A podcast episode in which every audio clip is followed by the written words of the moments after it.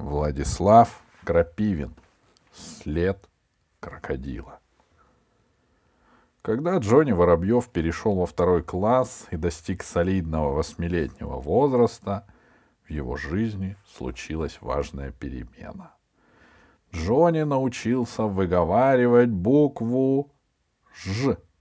Теперь он уже не говорил «джаба» вместо «жаба» и не жаловался на жуткую жизнь, когда его заставляли причесываться или смазывать зеленкой ссадины. А если коварная «дж» там, где не надо, проскакивала в его речи, это означало, что Джонни очень волнуется или крайне раздражен. Чаще бывало наоборот. Джонни так гордился своим новым умением, что соседского пса называл иногда Жульбарсом, а не Джульбарсом. Просил к чаю яблочный жем, а в холодный день потребовал для себя джинсы и жемпер. И новый фильм, который шел в клубе швейной фабрики, Джонни называл «Жек, сын джунглей». Это была история полудикого пса. Он подружился с бродячим охотником и не раз спасал его от смерти в джунглях девственных американских лесов. Бывают фильмы, которые один-то раз трудно досмотреть до конца, а бывают такие, что можно ходить на них десять раз, и чем больше смотришь, чем сильнее хочется увидеть их снова. Джонни просто влюбился в громадного, отважного Джека, в его смелого и благородного хозяина и даже в индейскую девушку Долорес, на которой хозяин Джека в конце концов женился. Кроме этих персонажей в фильме участвовали американские ковбои. Отрицательные положительные, индейцы, мексиканские пастухи в шляпах размеров с вертолетную площадку, ягуары, мустанги и крокодилы. В Джонином сердце поселилась тоска по заморским странам, жгучим тайнам и приключениям. Но на родной улице родного тихого городка тайны приключений не предвиделось. Тоску можно было унять лишь одним способом — посмотреть кино еще раз.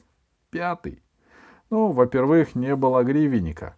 Во-вторых, был выходной день. А в выходной день поди купи билет, если даже раздобудешь гривенник. Остался один путь — использовать знакомства и родственные связи. Не очень достойный способ, но что делать? Тоска съедала сердце бедного Джонни. Скрутив свою гордость, вздрагивая от презрения к себе, он пошел в соседнюю комнату и сказал сладким, ненатуральным голосом. — Вера, может, сходим в кино на Жека, а? Двоюродная сестра Вера, точнее, Вера Сергеевна, была старше Джонни почти в четыре раза. Как вы понимаете, она работала воспитательницей в детском саду. Год назад она руководила старшей группой, в которую ходил тогда и Джонни, День, когда Джонни стукнуло семь лет, Вера Сергеевна запомнила как светлый праздник. Именинник твердо заявил об уходе из детского сада.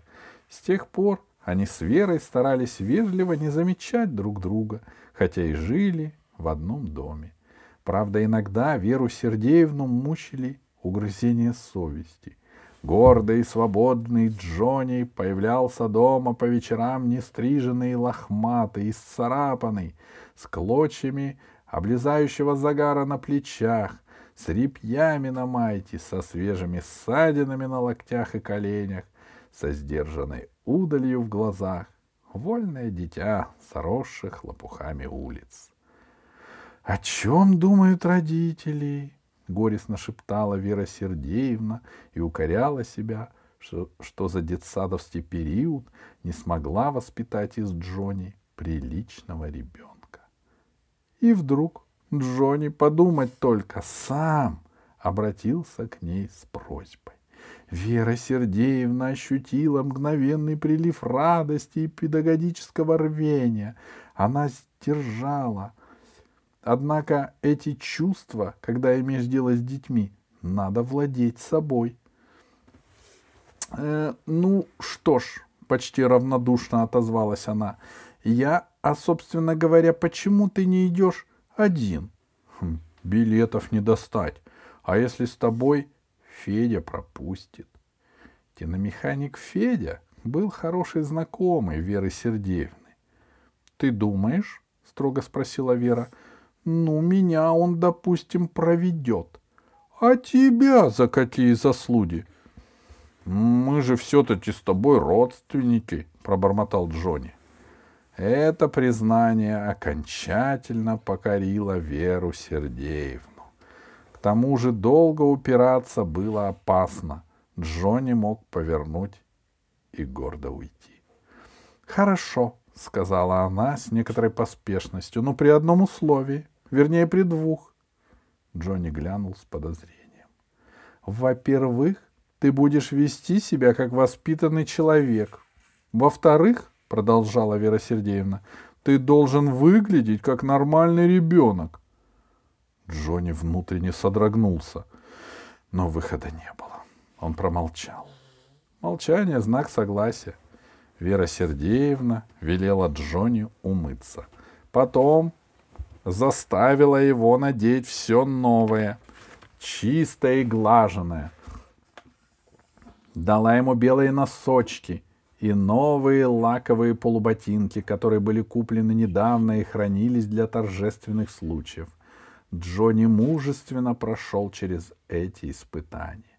И лишь когда Вера попыталась припудрить ему синяк на подбородке, он тихо проворчал насчет, насчет женских фокусов. Вера убрала пудру, поняла, что нельзя передебать палку. Потом она расчесала Джонины волосы, которые в обычное время напоминали желтое пламя на ветру. Красивой прядкой она прикрыла великолепную лиловую шишку на его лбу. Джонни, который считал, что, что следы боев украшают мужчин, стерпел и это издевательство. Вера старалась еще минут десять и, наконец, просветленно улыбнулась. Джонни стал похож на мальчика из журнала моды для детей, который издается в городе Риге. Вера была так довольна, что забыла о главном, о том, что ее двоюродный братец только снаружи сделался воспитанным и послушным, а внутри-то он остался прежним, непричесанным и гордым Джонни. Но сначала все шло хорошо. Джо нечинно шагал рядом с Верой. Он вел себя так безобидно, что Вера даже подумала, не взять ли его за руку, но не решилась. Потом Джонни увидел на тротуаре пустую консервную банку. «Женя», — мягко сказала педагог Вера Сергеевна, — «ну объясни, пожалуйста, зачем ты пнул эту банку? Ведь она тебе совершенно не мешала». Джонни не мог объяснить. Он просто не понимал, как нормальный человек может пройти мимо такой банки и не пнуть. А чего она э, на дороге? Ну, пнул. Жалко, что ли? Пробурчал он. Но ты поднял ненужный шум. И кроме того, ты мог исцарапать новую обувь. Ах, холера с ней! Чуть не ответил Джонни, но вовремя сдержался и послушно сказал. Я больше не буду. Вера Сергеевна не заметила иронии и осталась довольна. Не такой уж он вредный, размышляла она, и характер его похож не на колючую проволоку, как мне казалось раньше, а скорее на мягкую круглую щетку, ёршик для мытья бутылок. Если слегка тронуть, колется, а если сжать покрепче, ёршик сомнется, и все в порядке. Она решила эту мысль сегодня же вечером записать в свой педагогический дневник. А пока продолжала воспитывать Джонни. Ну скажи, что у тебя за походка? Зачем ты елозишь руками по бокам? Джонни и лозил руками, потому что ладони его машинально искали карманы, но на привычных местах карманов не попадалось. Джонни едва не плюнул с досады, но опять сдержался. На нем была не та рубашка, не та легкая куртка с матросским воротником, блестящими пуговицами и плоскими кармашками у пояса.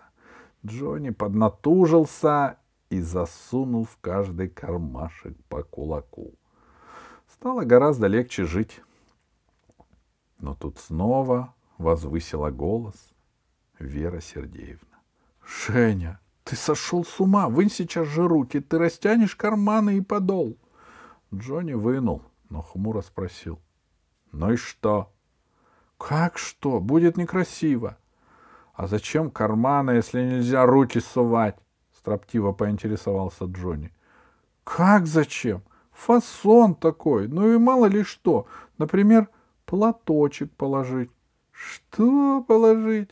— с благородным возмущением спросил Джонни. — Господи, что за ребенок? — в полголоса произнесла Вера Сергеевна.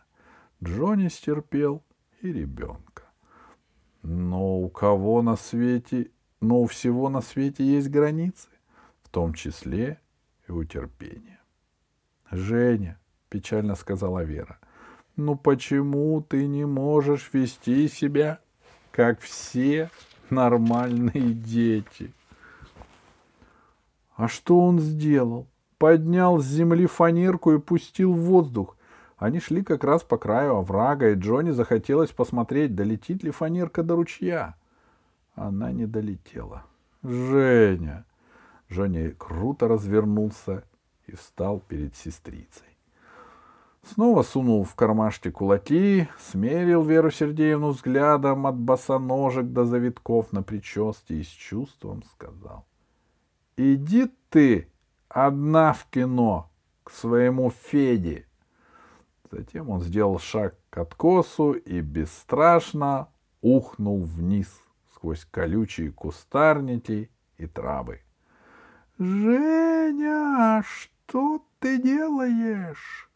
Не оборачиваясь на жалобные крики, Джонни пробрался сквозь заросли к тропинке, которая вела к ручью и дальше на другом берегу, на другой берег оврага.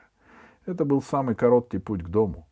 Джонни подошел к воде, мстительно поглядел на свои лаковые башмаки и, не снимая их, перешел ручей вброд.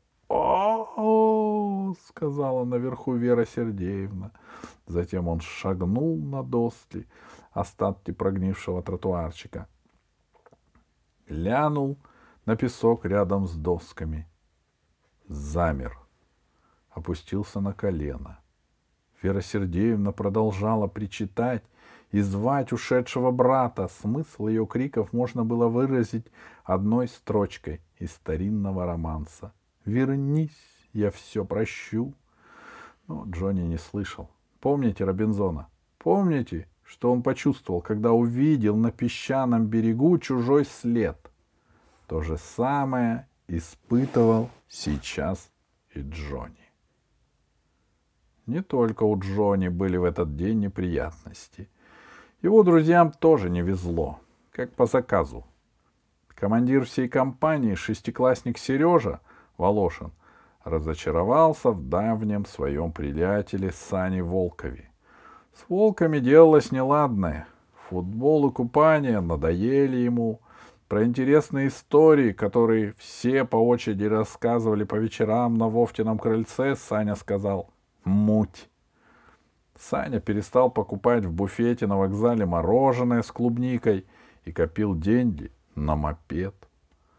Он отказывался читать книгу «Туманность Андромеды» и заявил, что там все неправда. С младшим братом Митькой он торговался из-за велосипеда и продавал очередь кататься по 10 копеек за полчаса. В общем, скучным человеком стал Волков. Нет, Сережка не ругался с ним и даже не говорил ничего, но чувствовал, дружба не клеится, не то что в прежние годы. Он поделился грустными мыслями с одноклассницей и соседкой Викой. Что-то не то с Санькой. Переходный возраст, рассеянно откликнулась Вика. Не туда он переходит, мрачно сказал Сергей. Но Вика не ответила. Она переживала свои неудачи. Только что Вика поссорилась со своим юным дядюшкой, Петей Каледонцевым. Петя был студент. Он приехал в гости к родственникам, в том числе и к Вите. В августе он собирался отправиться на стройку со студенческим отрядом, но до этого должен был пересдать экзамены. У Пети был хвост по органической химии. С хвостом его, конечно, в отряд не взяли бы. Петя собирался в тихом городке отдохнуть как следует и подготовить химию. Отдыхал он успешно. А что касается химии... Но, в конце концов, он был взрослый человек и отвечал за свои дела сам, не то что Вика. За Вику отвечала ее тетя, Нина Валерьевна. Потому что Витины родители, как обычно, проводили отпуск в туристической поездке. На этот раз заграничной. Нина Валерьевна, жалуясь на головную боль и прочие недуди, жаловалась заодно и на Вику. Та была кошмар, а не девочка. А Петя, младший брат Нины Валерьевны, хороший. Он был вежлив, изящен, весел. У него были тонкие усики и внешность юного Матадора. Ребята сначала прозвали Петю Каледонцева Дон Каледон, а потом Дон Педро. Чтобы не скучать вдали от столицы, Дон Педро привез с собой портативный магнитофон с длинным иностранным названием. Из-за этого магнитофона и вышла ссора. Вите хотелось послушать ультрамодные записи, а Дон не давал. «Опять трогала?» — грозно спросил он, когда увидел, что магнитофон стоит не на месте. «Рассыплется, что ли?» — сказала Вика. «Сколько раз говорил, не лапай!» Жадина! Иди тетушке пожалуйся. Че это я буду жаловаться, удивился Петя. Она меня отругает, а тебя пожалеет. Она и так все время «Ко-ко-ко, мой Петенька, ко-ко-ко, мой цыпленочек, скушай котлеточку, деточка». Петя щел несолидным сердиться на девчоночьи выходки. Он засмеялся и сказал, «Очень похоже».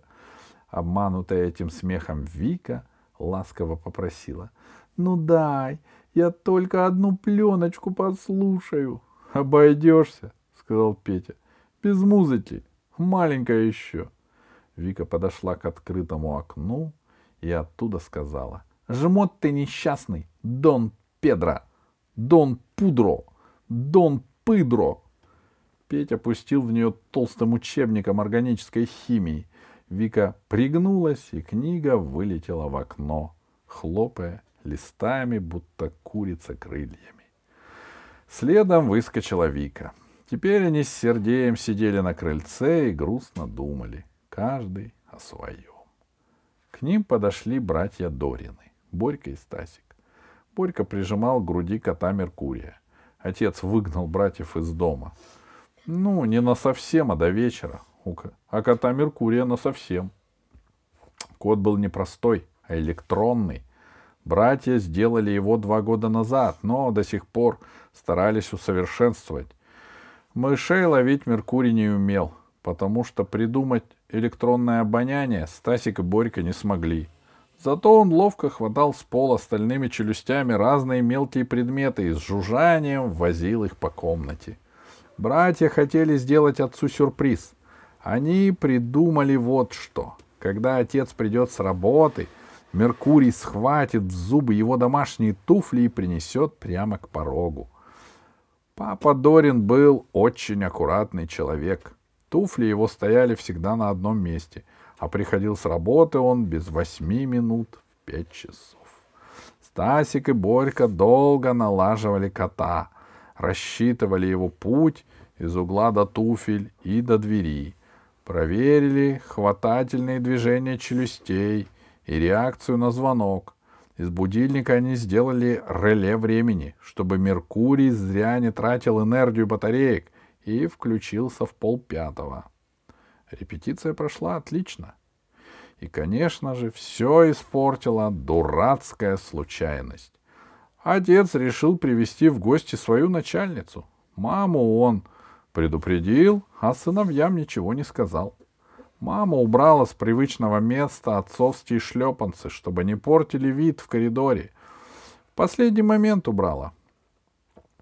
Когда раздался звонок и открылась дверь, Меркурий рванулся из своего угла, недоуменно щелкнул зубами над пустым местом, и от этого промаха в его организме что-то разладилось. Бедный кот взвыл электронным голосом, замигал зеленым глазом и, дребезжа, подкатил под ноги начальницы, пожилой представительной даме. Дама в глубоком обмороке мягко осела на коврик у порога. «Может, э, возьмешь пока к себе?» — жалобно спросил Стасик у Вики и потер белобрысый затылок. В затылке все еще гудела отцовская затрещина. «Возьми!» — попрос... попросил и Борька и пошевелил лопатками. А то отец пообещал разломать до винтиков. «Давайте», — сказала Вика, — «я его на Дона буду наускивать. Лучше разобрать на детали да продать тем, кто приемники делает», — предложил подошедший Саня Волков. «По крайней мере, толк будет». «Шиш», — сказала Вика. Она погладила Меркурия по алюминиевой спине и унесла в дом. Потом вернулась и села на ступеньки рядом с грустными друзьями. И в это время подошел Джонни. Он встал в двух шагах и начал ждать, когда обратят на него внимание. Первая обратила внимание Вика. «Что с тобой, Джонни?» «Во враде что-то непонятное», — сдержанно сказал Джонни. «Что непонятное?» Там, где брод, на песке след какой-то. Будто кто-то брюхом по песку ползал и лапами по сторонам шлепал. И Джонни помахал в воздухе растопыренными ладошками. Показал, как шлепали лапы. Друзья молча и вопросительно смотрели на него. Только Саня Волков хихикнул. Брюхом полз. Пьяница какой-нибудь, кручу лазил, чтоб протрезвиться. Джонни поморщился. Он не любил дураков. Лапы-то не человечьи. — А чьи? — разом спросили Борька и Стасик Дорины. — Откуда я знаю, чьи? — Вроде как крокодильи. Тогда все развеселились. — Вот дает, — сказал Стасик. — Джонни, ты не перегрелся на солнышке? — спросила Вика и хотела пощупать у него лоб. Джонни холодно отстранился. «Новости науки!» — торжественным голосом диктора объявил Сергей. «Чудо местных вод! Большой зеленый крокодил! Школьник Джонни Воробьев едва не угодил в пасть чудовища. Академия наук выслала экспедицию на место происшествия». Джонни подождал, когда кончится это не... неприличное веселье, потом ответил им лаконично, как древний римлянин. «Идите, и посмотрите. Если бы ждали их какие-то дела, интересная игра или еще что-нибудь, никто бы не пошел. Но делать все равно было нечего, и компания, посмеявшись, двинула к оврагу. Следы были. В самом деле, словно кто-то волочил по песку тяжелое брюхо и неловко опирался на трехпалые нечеловечьи лапы. Все осторожно, чтобы не задеть отпечатки, опустились на песок. Кто на корточки сел, кто на колени встал. Только Джонни стоял, сунув кулаки в карманы матроски. Карманы уже слегка растянулись. Всем своим видом он говорил, убедились, то-то же, а еще хихикали. Странные следы какие-то, заметил Сережка. Лапы-то по бокам, то будто на брюхе растут. Может, у нее походка такая, заметил Стасик Дорин. Может, хромой крокодил, поддержал его Борька. Бедненький, сказала Вика. То ли крокодила пожалела, то ли Борьку за то, что он сделал такое глупое предположение. «Ты идите вы!» — слегка обиженно сказал Саня Волков. «Вы что, по правде, что ли? Откуда здесь крокодилы?» А откуда они вообще берутся? подал голос Джонни. Наверное, от сырости заводятся. Здесь место самое для них подходящее. Заросли и вода. Будто на реке Конго. Все сдержанно посмеялись. Саня решил, что смеяться над Джонни. И тоже похихикал. Борька Дорин вспомнил. В прошлом году в газете печатали, что из зоопарка макака сбежала. Только через три дня на каком-то чердаке поймали, может, и этот. Макака — это же обезьяна, — возразил Саня. Ей сбежать расплюнуть, а крокодил как уползет? Да у нас и в зоопарка нет. Не Москва ведь. До Москвы недалеко, — рассеянно заметил Сережка. А там зоопарк близко от реки. Ну и что? Ну и то. Сперва в реку, потом в канал, потом к нам, ручей. А что? Здесь тихо, спокойно, сыро, зелень, лягушки. Где лягушки? Быстро спросила Вика и встала. Одними лягушками не прокормишься, замесил Стасик. В том-то и дело, печально сказал Сережка. Лягушки — это так, закуска. А вот пойдет через ручей какой-нибудь Джонни в новых башмаках, все разом глянули на Джонины полуботинки.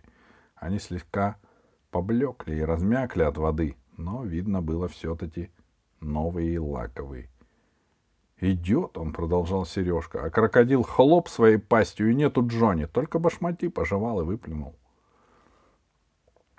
«И то хорошо», — заметила Вика. «Все-таки родителям утешение и память». Джонни посмотрел на друзей снисходительно, как на расшалившихся дошколят. Вот вы языками мелите, а следы-то все равно есть. Откуда? Этот здравый вопрос всех сделал серьезными. Все опять уставились на отпечатки лап. Но смотри, не смотри, а загадка от этого не станет проще. Первому надоело Сани. Он встал и решительно отряхнул с коленей песок. Сидите, если охота. Я пошел. В 5.45 по первой программе «Остров сокровищ». Это известие у всех повернуло мысли в другую сторону. Ну, подумаешь, непонятные следы, а по телевизору пираты, паруса, клады и абордажные схватки. Даже Джонни встрепенулся. Но, уходя, он посмотрел все-таки еще раз на берег ручья. Там, на песке, оставалась неразгаданная тайна.